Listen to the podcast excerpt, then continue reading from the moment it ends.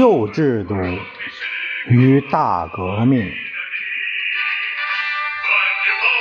作者托克维尔，由邢小雨翻译，事了播讲。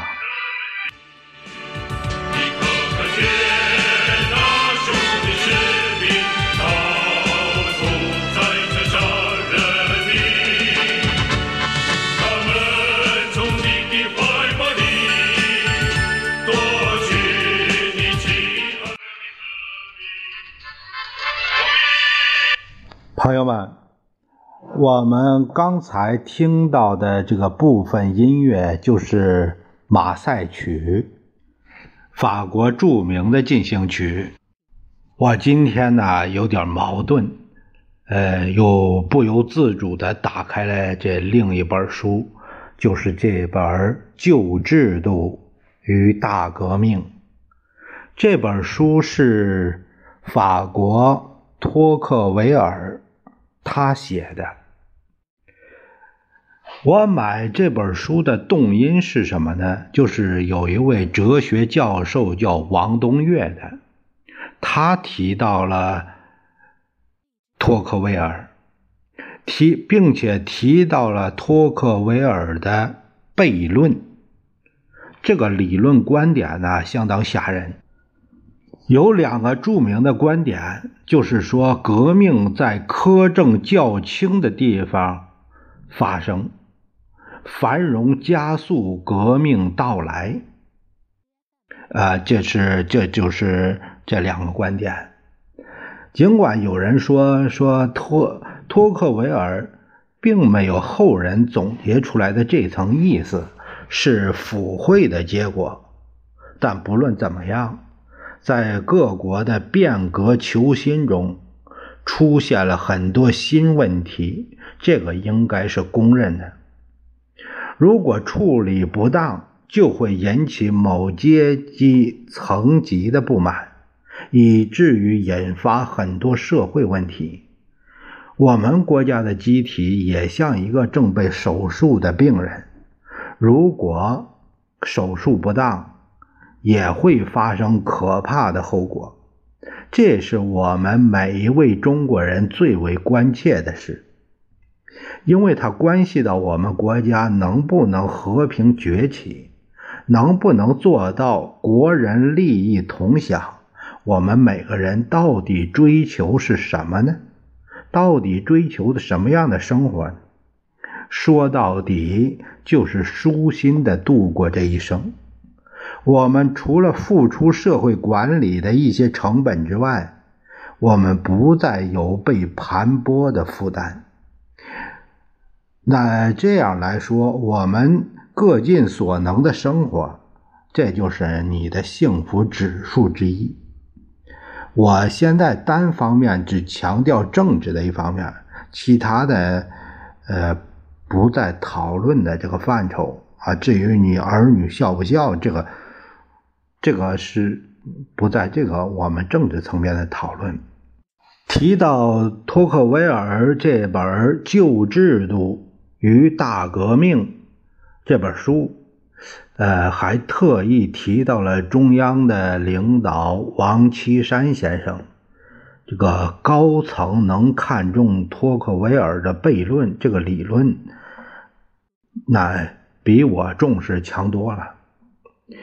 我为祖国的平安革新祈祷，愿跨过托世的魔咒。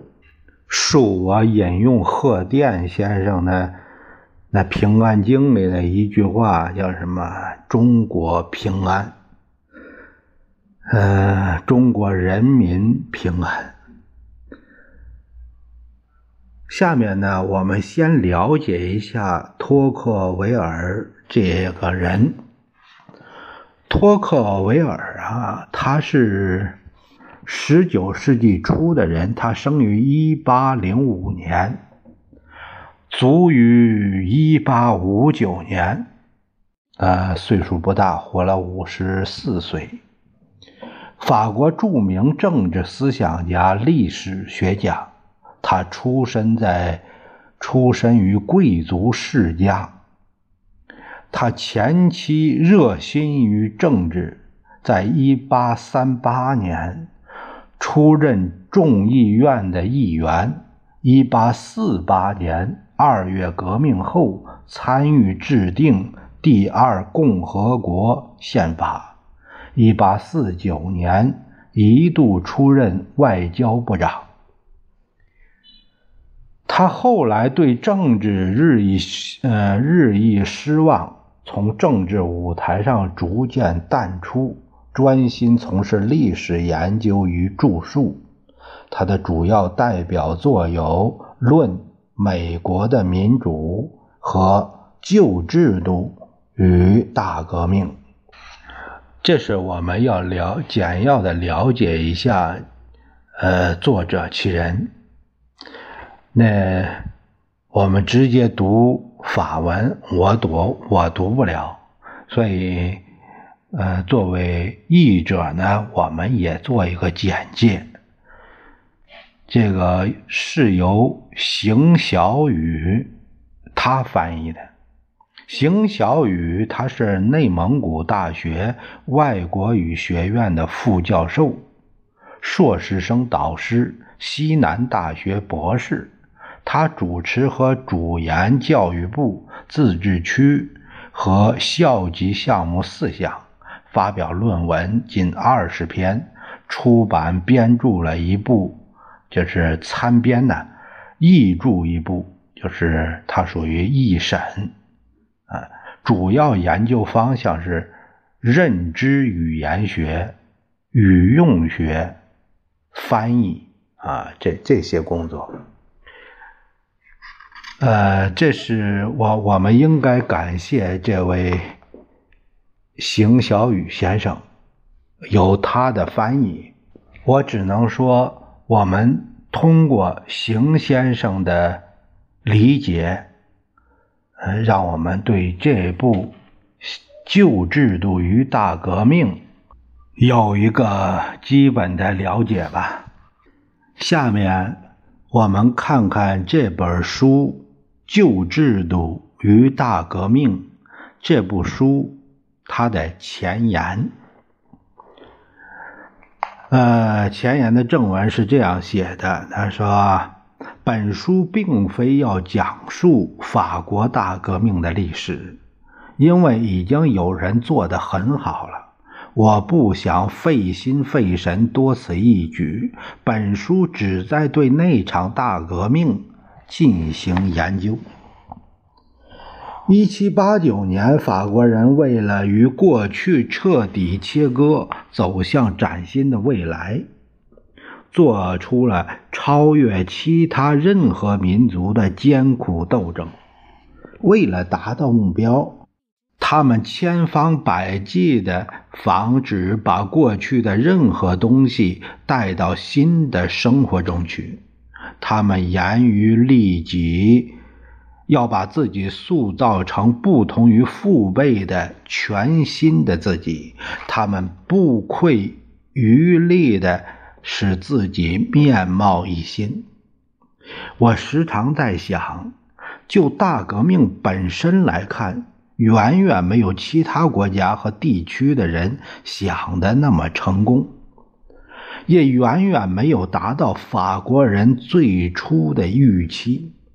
我坚信，也许他们自己也没意识到，在摧毁旧制度的大革命中，他们的革命情感、习惯和思想，其实大都是继承了旧制度的东西，而且尽管他们不情愿，还是用旧制度的瓦砾建设了新社会的大厦。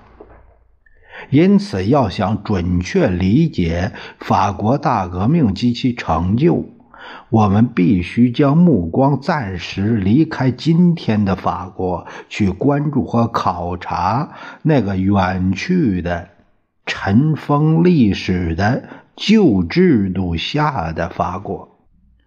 这也正是本书的初衷。但是，事实证明，任务之艰巨。远远超出了想象。君主制、中世纪和文艺复兴的历史已有大量全面深入的研究，从中我们不仅可以了解这段历史时期发生的各种事件，还可以知晓当时盛行的法治、习俗以及支撑当时政府和民族的精神。然而，对十八世纪的法国，时至今日，没有人去深入研究过。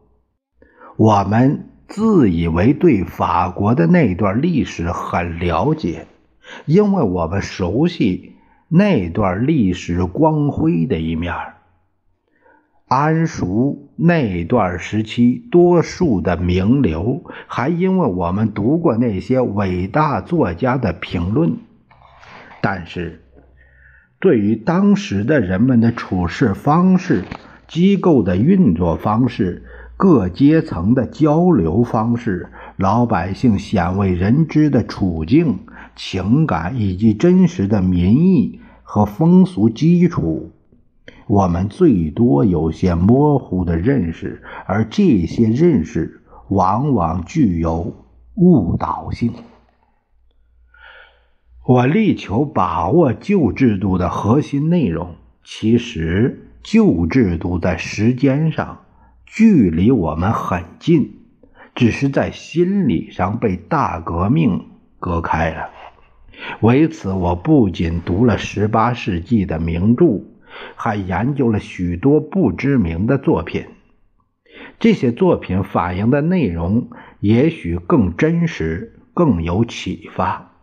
因为这些作品的艺术修饰相对更少，我深入研读当时的公共文献，去了解随着大革命的临近，法国人的观点与感受。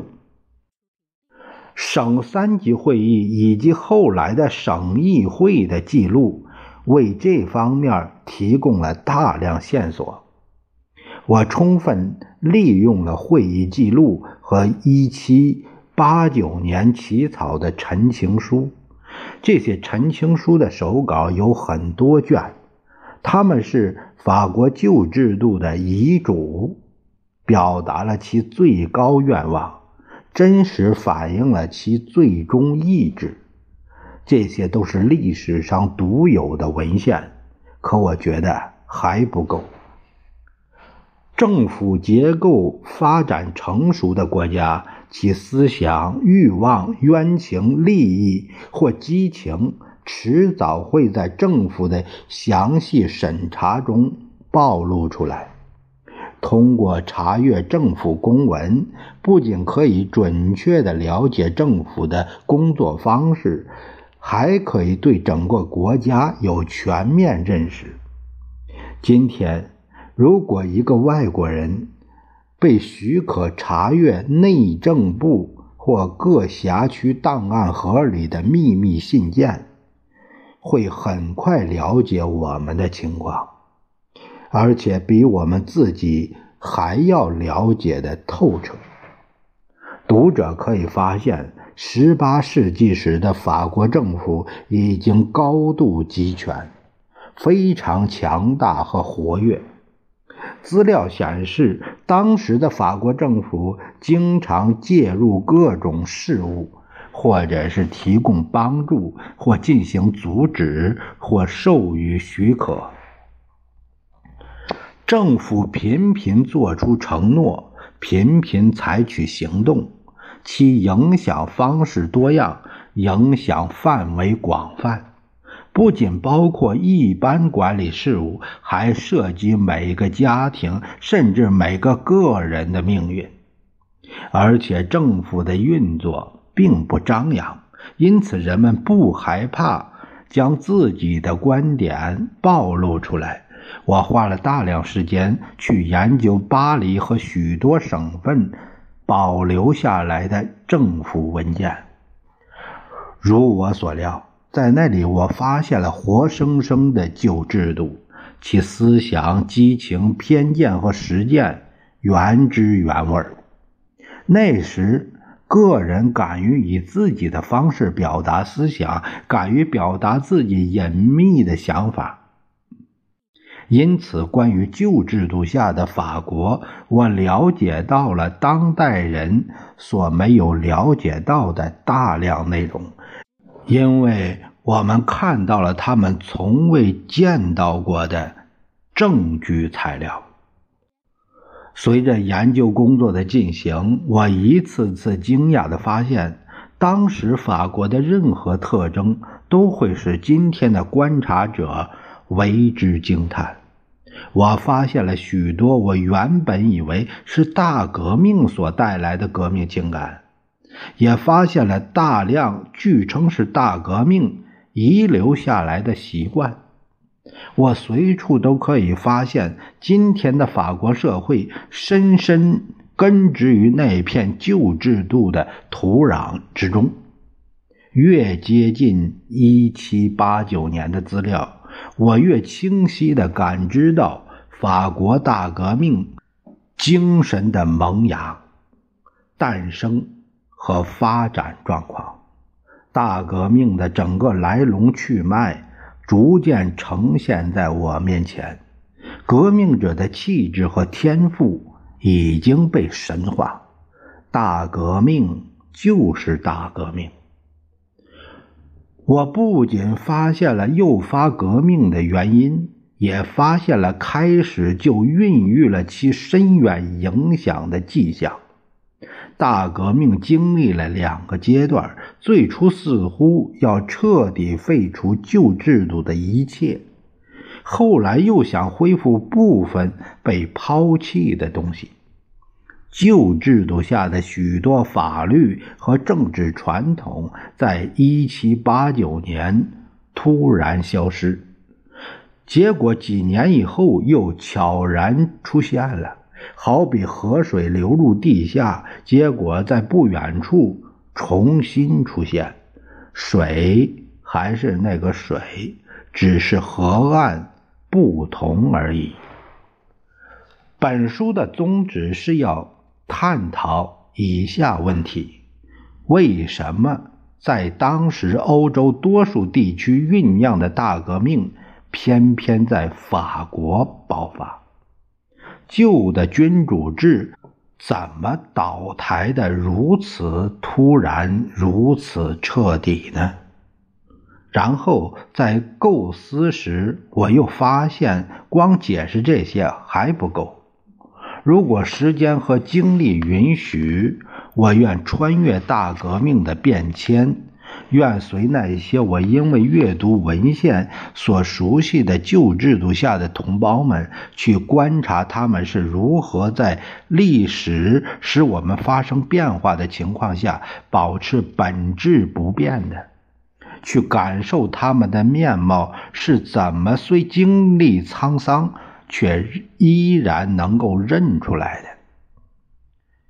我要首先与他们共同感受一七八九年革命的序幕。那时人们渴望平等，也追求自由。那时他们要建立的政府要民主，也要自由。那时他们要摧毁特权，也要确认民权。那是个青春、热情、自豪、慷慨和真诚的年代。那些岁月永远不会因其瑕疵而被人们遗忘，永远不会让那些试图贪腐和奴役人类的人们睡得安稳。在简要叙述革命过程的基础上，我试图指出是哪些事件、错误和误判，使这些法国人放弃了最初的目标和自由，只想成为世界霸主的平等仆役。一个比大革命推翻的更加强大、更加专制的政府是如何重新获得权力？集中权力压制人们以高昂代价换来的自由的呢？这个政府是如何在选举人既不知真相，又不能组织起来进行商议的情况下，将选举权标榜为人民主权的呢？这个政府是如何将议会的屈从或默认冠以自由选举的美名的呢？这个政府何以在剥夺了人民的自治权、剥夺了法律保障、剥夺了思想自由、言论自由和写作自由等？这些一七八九年革命所取得的最珍贵、最崇高的成果的情况下，仍然以神圣的革命者自居。这些问题，我将一一解释说明。本书评述的时间截止在我看来，大革命已经结束，新社会已建立的时候。然后我要审视这个新的社会，我力求梳理新社会与旧制度的异同。我会描述我们这场大革命中的损得失。最后，我将试图对未来进行简要展望。第二部著作的部分内容已经有初稿，但因为尚不成熟，所以仍无法与公众见面。我会有时间完成吗？哎呀，谁知道呢？个人的命运往往比民族和国家的命运有更多的变数。我希望呈现给读者的这部作品没有偏见。但是我不敢说写作时没有激情，因为让一个法国人完全不动感情的去讲述自己祖国的事情或思考自己所处的时代，几乎是不可能的。我承认，在我研究旧制度下的各个片段时，从未完全忘记新社会。我不仅要诊断出患者的疾病，还想得到可能的治愈办法。我如同医生为发现生命规律、解剖尸体一样，开展我的研究工作。我的目标是描绘一幅既忠于历史，又最好能有教育意义的画卷。因此，每当我在祖先身上发现了那些我们现在非常需要却不再具备的品质时，我会格外关注。这些品质包括真正的独立精神、追求卓越、忠于自己、忠于事业。同样。如果我在旧制度下的法律、思想和习俗中发现了曾经吞噬了旧制度、现在又在腐蚀新社会的东西时，我会不遗余力地指出来，以便读者能清醒地认识到我们曾经遭受的苦难，更加明白未来。可能遭遇类似的命运，因为人们不再以等级、阶层、行会或家庭为纽带，更倾向于只关注自身利益，导致自私和狭隘的个人主义，而置公益美德于不顾。专制制度不仅不与这种倾向斗争。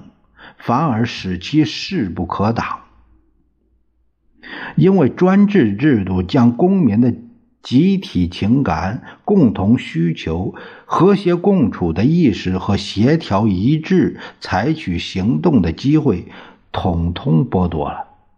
专制制度使人们蜗居在自己的生活中，由固步自封变得更加孤立，由人情淡漠。变得事不关己，高高挂起。这种社会中，万事无常，人人都提心吊胆，生怕地位下降；人人都蠢蠢欲动，试图往上爬。金钱已经成为区分阶层和地位的主要标志，其流通变得异乎寻常，不断易手，不断改变个人的地位和家庭的兴衰。几乎人人都拼命赚钱或攒钱，因此大家最普遍的想法就是对财富的渴望，几乎到了不择手段的地步。包括对商业的嗜好、对攫取的热衷、对物质和享乐的热烈追求，这种思想已经在各阶层中蔓延开来。如果放任其继续下去，很快就会使整个民族萎靡堕落。但是，专制制度的要害。正是为了一己之私，鼓励和助长这种危害民族思想的蔓延。这种思想使人们对公共事务漠不关心，一心只想着金钱，对革命闻风丧胆。专制制度下，阴暗泛滥，贪婪横行，不当收入大行其道。如果没有专制制度，这些自私的欲望可能会很强烈；有了专制制度，这些思想便占据了统治地位。只有自由，才能与这些令整个社会已经麻木的恶疾有效斗争，才能防止整个社会崩盘。只有自由才能使人们摆脱孤立，只有自由才能使人们相互团结、相互关心、相互沟通、相互合作。只有自由才能使人们摆脱对金钱的崇拜，从为个人所事的烦恼中解脱出来。时刻感觉到民族利益高于一切，民族利益就在身边。只有自由，才能以更崇高的、更有力的激情取代对物质安逸的追求，才能具有超越只追求财富的理想抱负。只有自由，才能最终。照亮前方，去发现和明辨人类的善恶。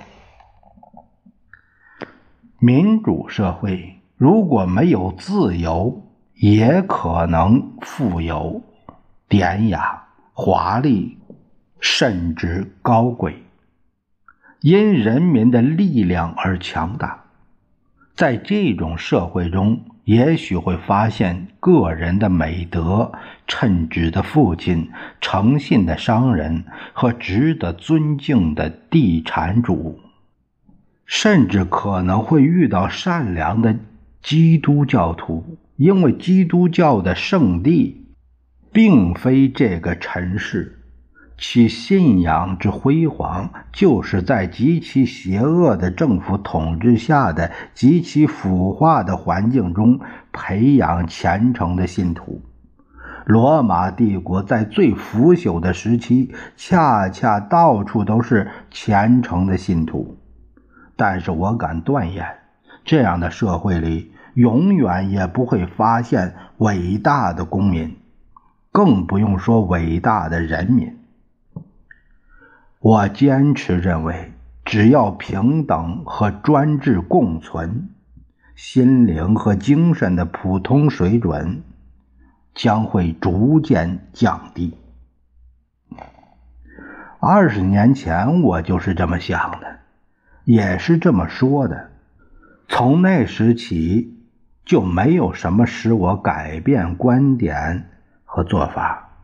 在自由受到青睐时，我就表达了对自由的高度赞扬；在自由遭到抛弃时，我们坚持对自由的保养。对此，人们将无地之会，就说挑不出来毛病。另外需要指出，即使在这方面，我与多数反对者的分歧也比他们想象的要小。假如一个人相信其民族具有享受自由的品格，却卑微到在行动上将他人的喜好置于他自己参与制定的法律之上，这是什么样的人呢？我认为。这是违背自己灵魂的人。即使专制者也不否认自由的美好，只是他们希望独享自由，全然不顾他人。如此看来，人们的分歧不在于是否应该拥有自由，而是在于对他人自由的尊重程度。因此，准确地说，一个人对专制政府的喜爱，相当于对祖国的不敬。想要让我对法国不敬，恐怕尚需时日。毫不夸张地说，我为此书倾注了大量心血，即使篇幅很短的一章。也花费了我一年多的研究时间。如果读者觉得本书有价值，想要相关例证，我愿提供。